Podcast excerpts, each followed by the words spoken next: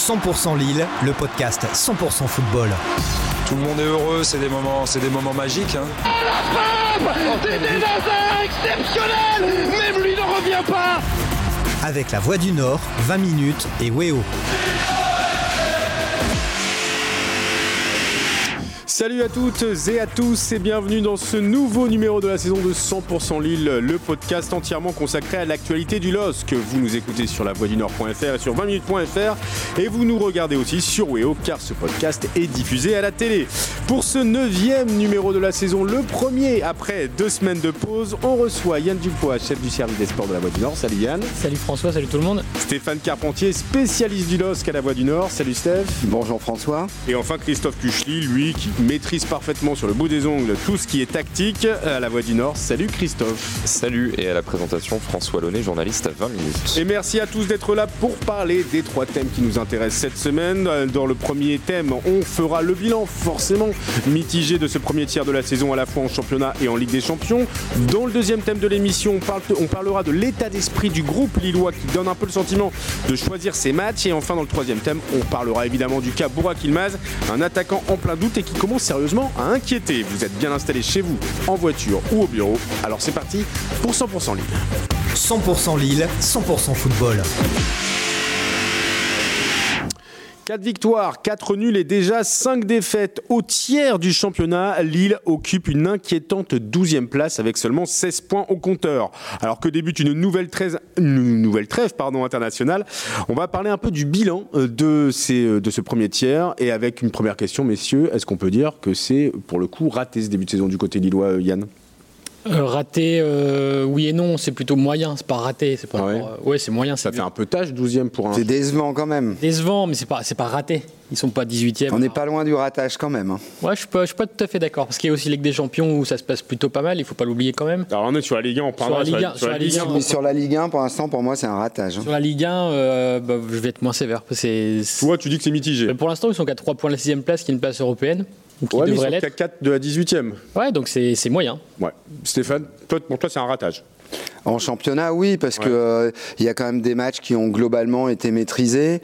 Et euh, même en faisant pas des grands matchs, Lille a dominé euh, pas mal d'adversaires. Mais c'est le problème, c'est que dans cette équipe, on a l'impression qu'il n'y a plus cette cet effort collectif Ouais. qui se dégageait l'année dernière et puis euh, et, et cet effort collectif qui, qui a amené à être efficace devant le but en fait et euh, il n'y a plus cette niaque dans cette équipe ou en tout cas cette niaque comme euh, on a l'impression comme tu le disais en début d'émission que par moment l'équipe elle choisit ses matchs On va en quoi. reparler hein, dans le deuxième thème. Ah. En effet, euh, euh, on va dresser. et comme en championnat, il y a quand même, il y a quand même pas que des adversaires au nom bien ronflants. Bah non.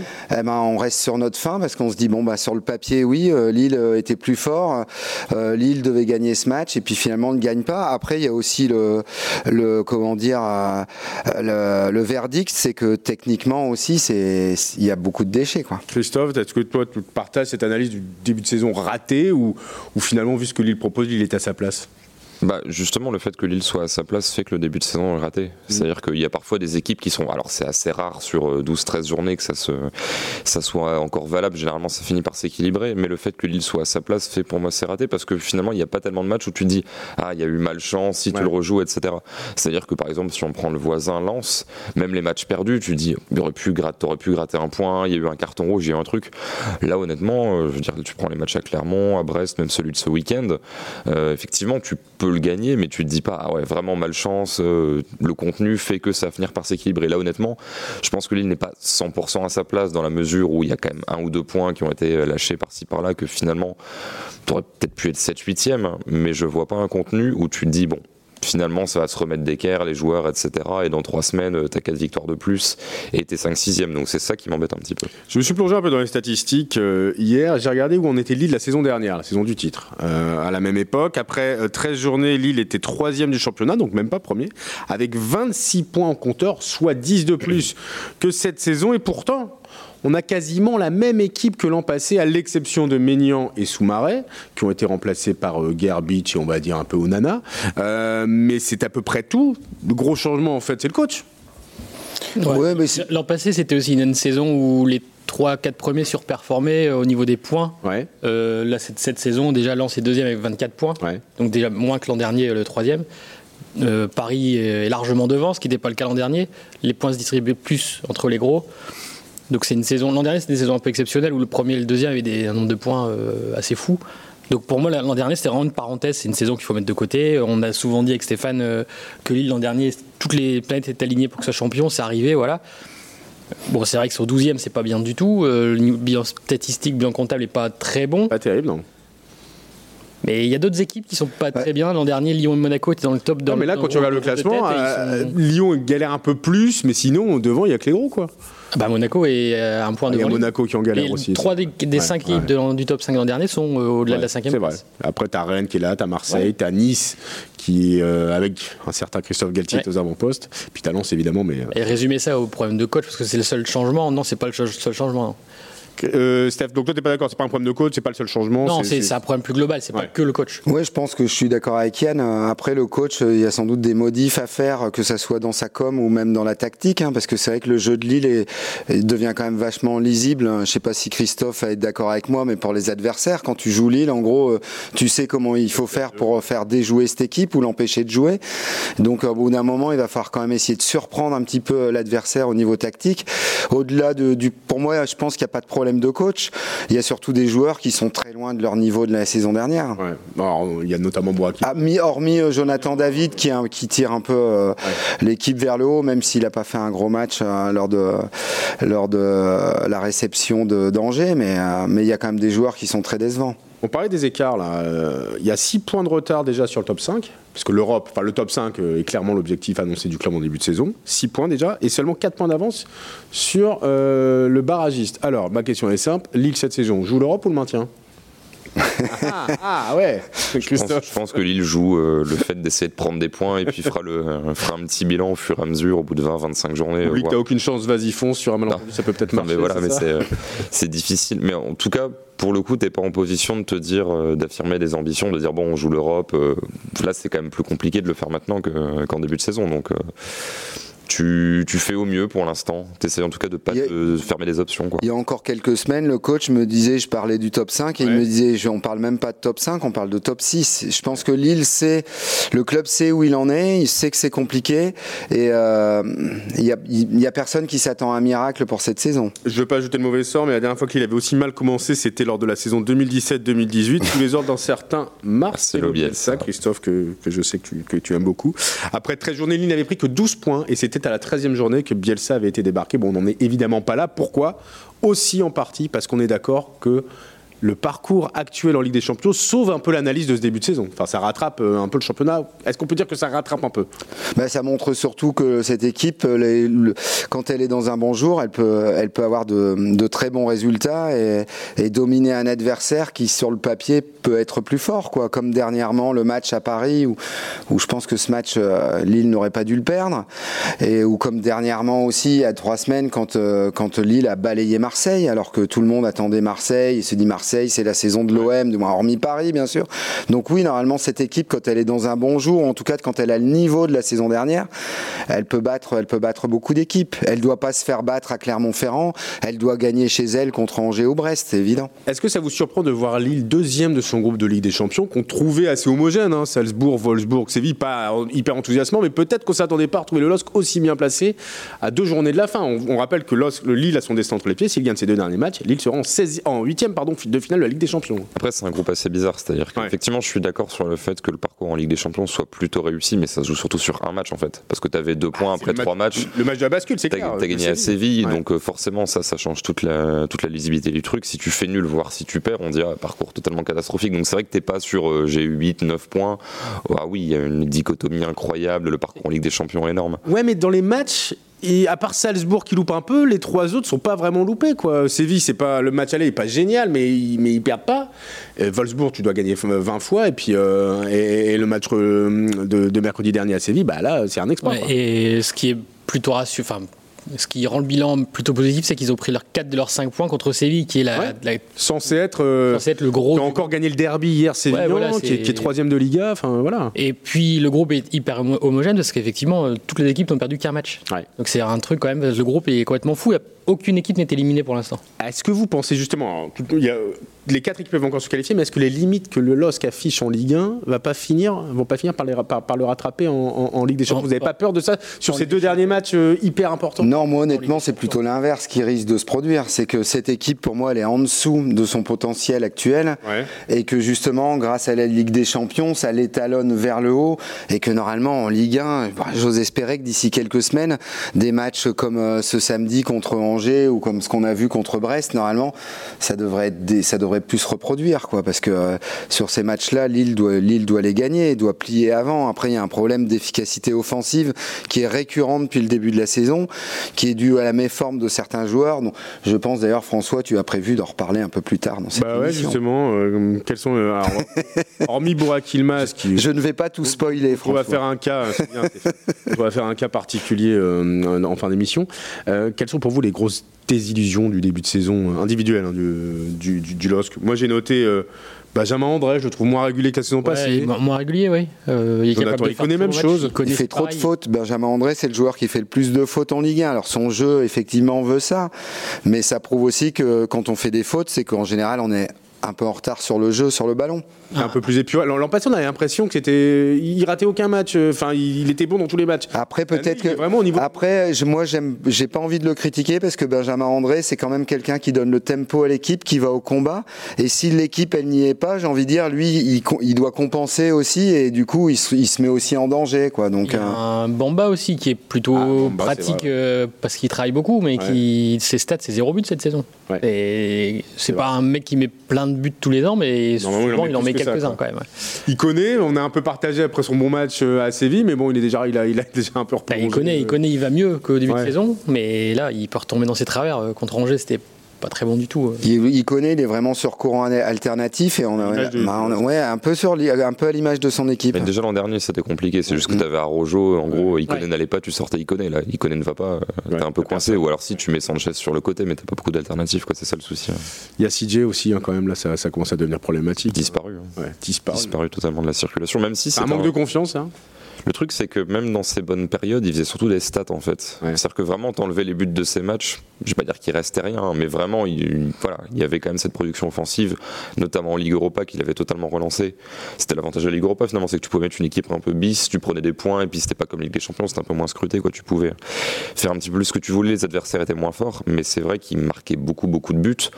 En dehors de ça, il donnait pas spécialement le tempo au jeu. Là, t'enlèves les buts, il reste rien en fait. C'est euh, assez compliqué. Et puis le 4-4-2, c'est pas forcément fait pour lui on, a l'impression que le schéma de jeu, de toute façon, est pas fait pour ce joueur qui est plus pour jouer derrière un, derrière un attaquant dans un 10 ou en rôle de 10 ou 9,5.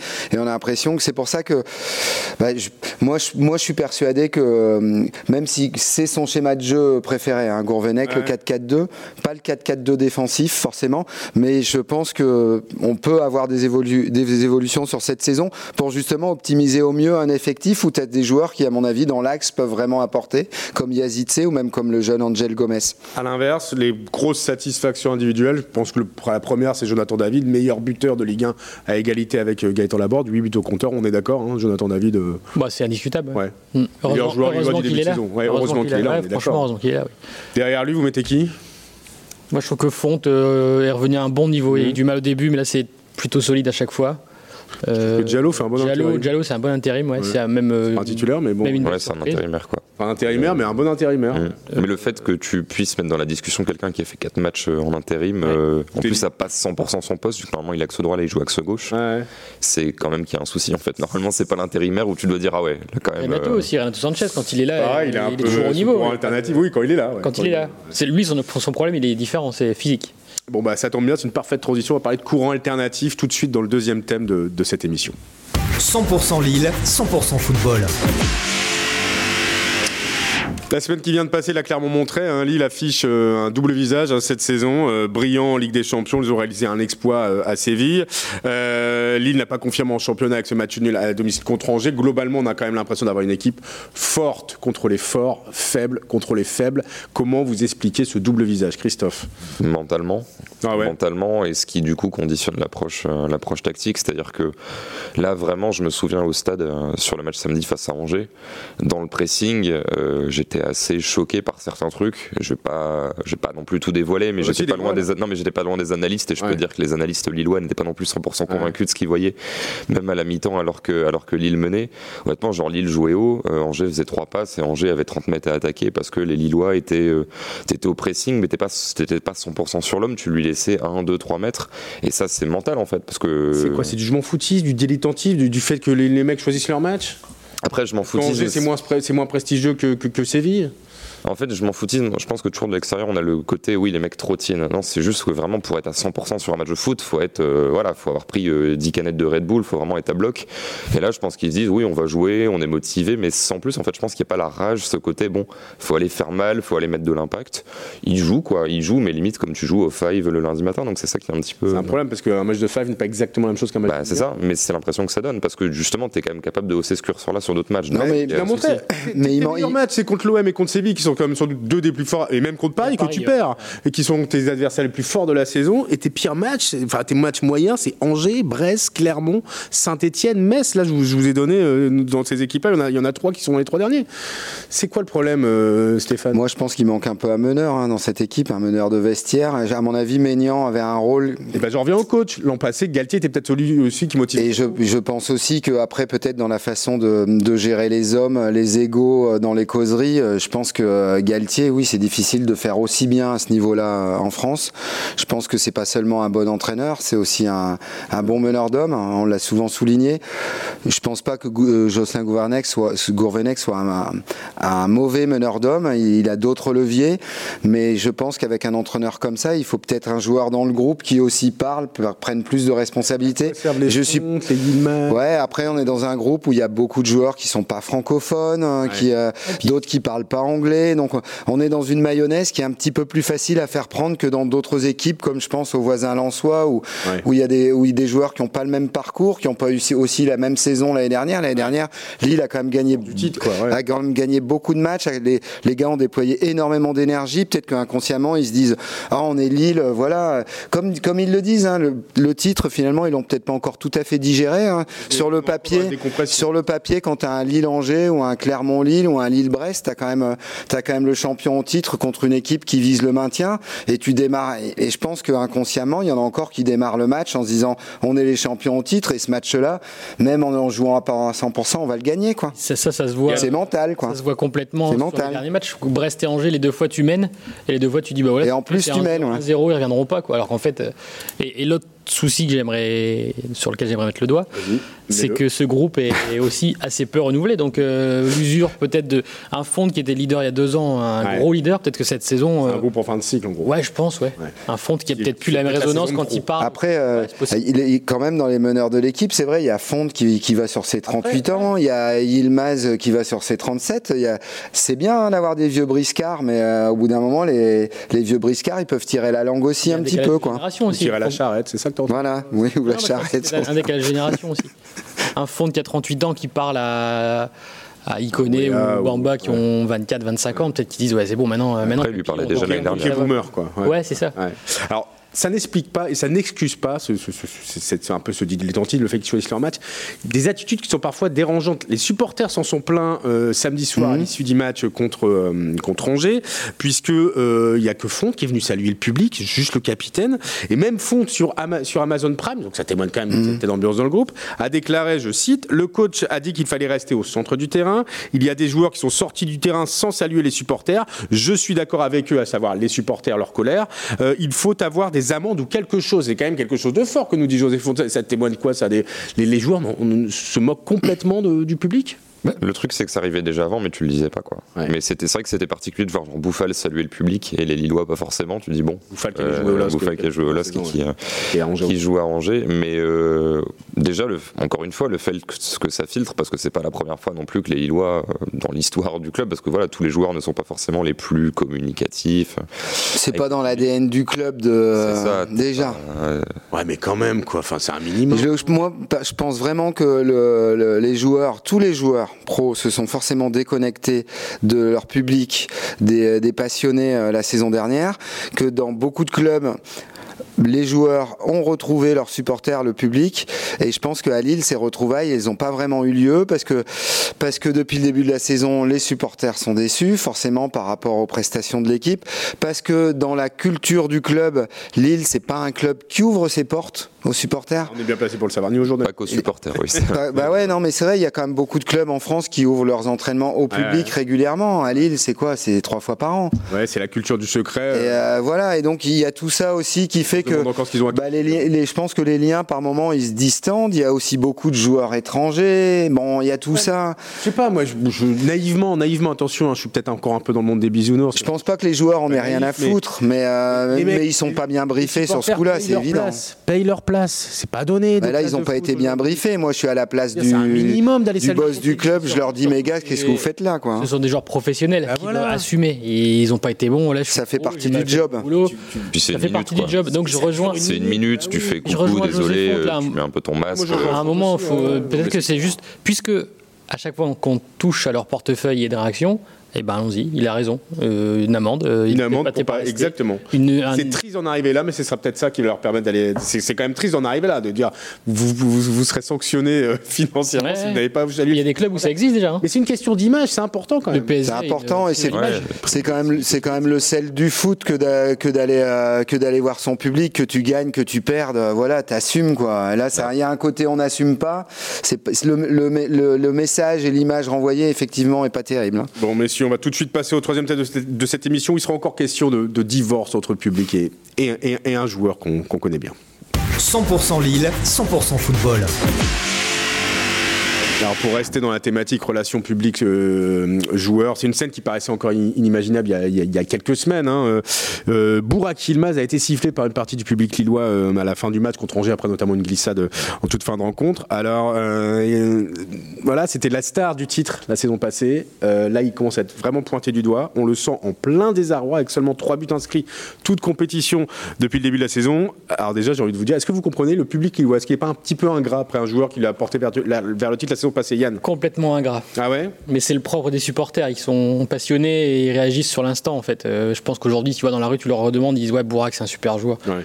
Samedi, c'est vrai qu'il loupe une occasion à la fin. euh, il glisse. euh, Bah ouais, tout le match, moment, en tout le fait. match est à jeter, quoi, c'est ça. le- Ouais, c'est ça. Bah, mais- le match et même j'ai envie de te dire de mais- mais c'est pas c'est quoi. c'est pas c'est pas le oui le premier match Oui, cette mais- saison où il passe à côté hein, que donc, David, Jonathan David, était sifflé pendant 6 mois la saison Oui, c'est dernière. vrai. Et là aujourd'hui, c'est. Ouais, c'est devenu la nouvelle star. Star, ouais. Euh, Est-ce que l'âge, j'ai pas envie d'insister sur les vieux parce que je suis vieux, mais, euh, mais euh, est-ce que l'âge de Bourak était- ne serait pas en train de le rattraper Il y a 36 ans?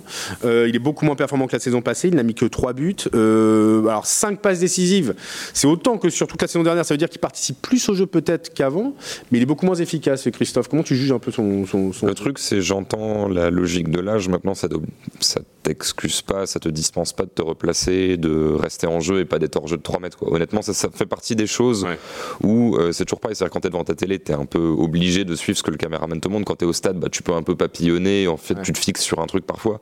Et moi, vraiment, quand je suis au stade, souvent, je me fixe là-dessus. Et il y a des moments où Lille a la balle, Bourak est hors jeu de 4 mètres. Ça, tu le vois pas forcément à l'écran parce qu'il est totalement euh, hors du champ de, de l'action.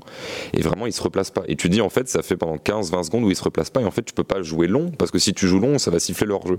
Et c'est vraiment des trucs là où tu te dis, est-ce qu'il déconnecte? Est-ce que c'est volontaire? Mais pourquoi est-ce qu'il fait ça? Sur ses courses, il se remet pas bien? Enfin, vraiment, au-delà de la finition qui est problématique, même dans le jeu, son attitude dans le jeu et là c'est vraiment purement mental parce que se replacer, je veux dire, tu marches, tu te replaces, même moi je peux le faire quoi. Donc c'est même pas une question physique là-dessus. Tu parles de son attitude dans le jeu. même, même toi ce matin tu serais capable de le faire Bah c'est ça. Et pourtant. Dieu sait que le replacement est difficile. Il n'y a, pas que l'attitude dans le jeu qui pose problème, il y a aussi ses attitudes quand il sort du terrain. Il, tire la tronche. La dernière fois, il a été remplacé, il a, tiré la tronche. À l'entraînement, il s'est déjà battu cette saison avec, euh, Onana. Euh, on le sent pas bien, en fait, Boak Yilmaz, depuis le début de saison. Qu'est-ce qui se passe?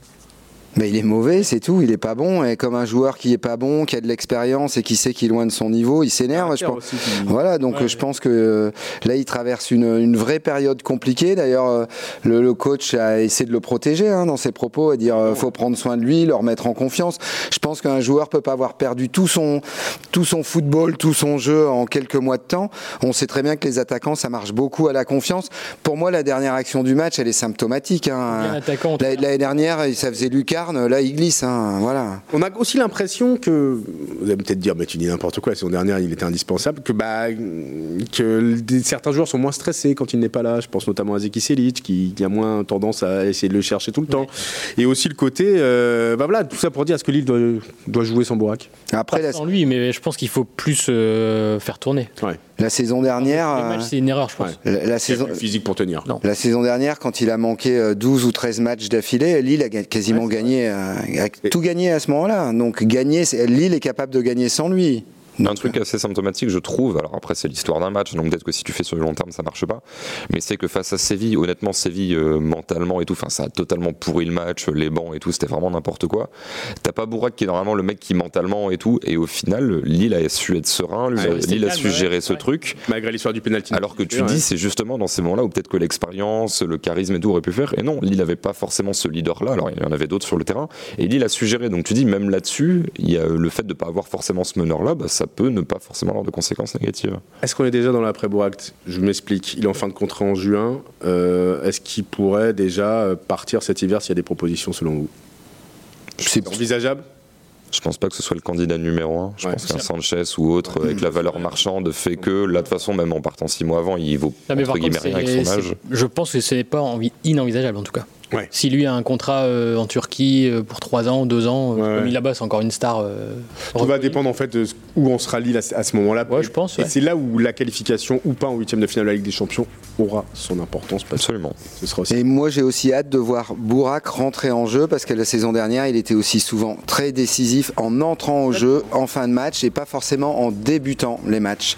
Et donc, j'ai hâte aussi de voir Gourvenec démarrer avec un autre 11 et avoir son joker, Bourak. Voilà. On aura l'occasion d'en reparler. En tout cas, merci à tous d'être venus pour ce euh, numéro 200% Lille. C'est la fin de cette émission. Merci à tous de l'avoir suivi. On se retrouve la semaine prochaine. D'ici là, excellente semaine à tous et à très bientôt. 100% Lille, le podcast 100% football. Tout le monde est heureux, c'est des moments, c'est des moments magiques. hein. C'était Nazar exceptionnel Même lui ne revient pas Avec la Voix du Nord, 20 minutes et Weo.